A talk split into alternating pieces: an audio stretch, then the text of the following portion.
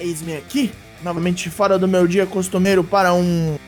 Traps, traps, traps. Sou Douglas Ingo do Four Corners Wrestling Podcast e trago a vocês o que rolou no NXT de 4 de novembro em 6 minutos e alguma coisa. Bora lá que eu tô de férias, hein?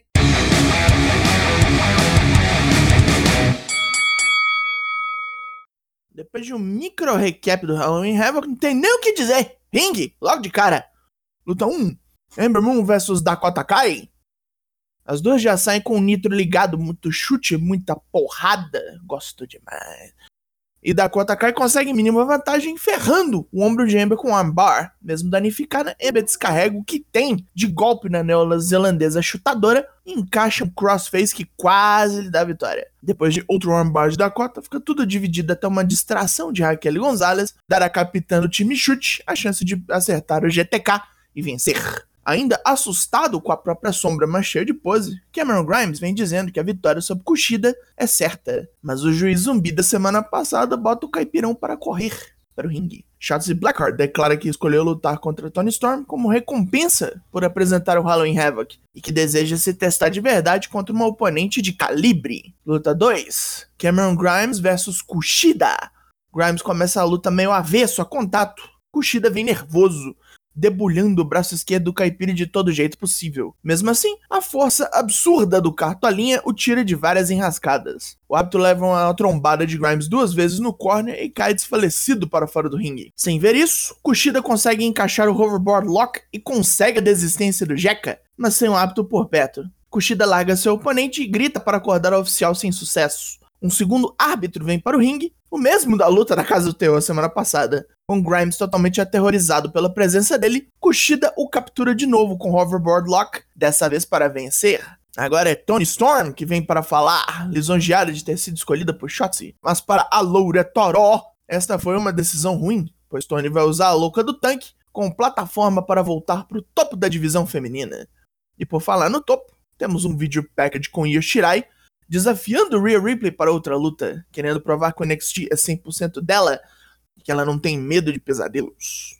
Luta 3: Drake Maverick e Killian Dane contra Ever Rise. Toca a música besta de Killian Maverick, irritando o irlandês profundamente, como sempre. A luta começa com Killian fumegando, mas assim que ele faz o tag, Drake apanha montes, como já estamos vendo ultimamente. Mas Pat McAfee e sua gangue rompem e interrompem a luta, destruindo todos os presentes. Isso causa um no contest.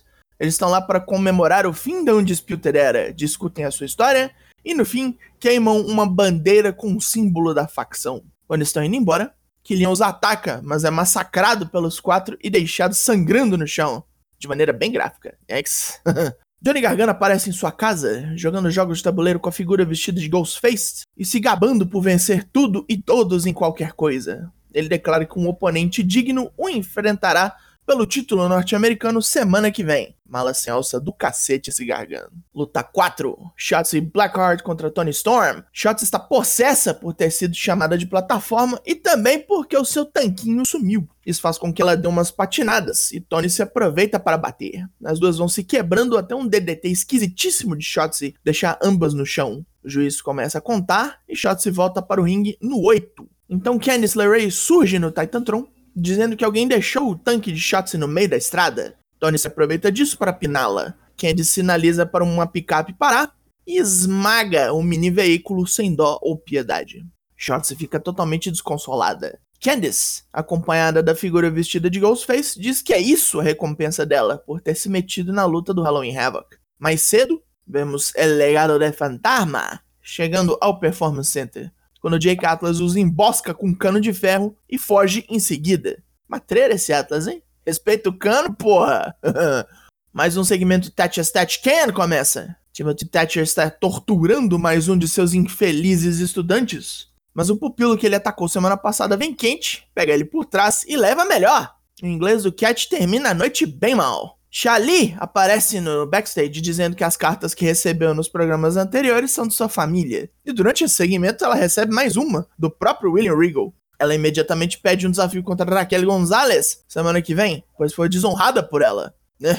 Desonrado. Parece o Mulan live action aqui. Rhea Ripley aparece para aceitar o desafio de Io Shirai e diz que não só vai ganhar, mas vai começar 2021 do mesmo jeito que começou 2020. Campeã, luta 5, Tommaso Ciampa versus Velveteen Dream. Um veio fazendo cosplay de Pentagon Dark, o outro veio de New World Order. Ô, gente, Dia das Bruxas já passou, né, porra?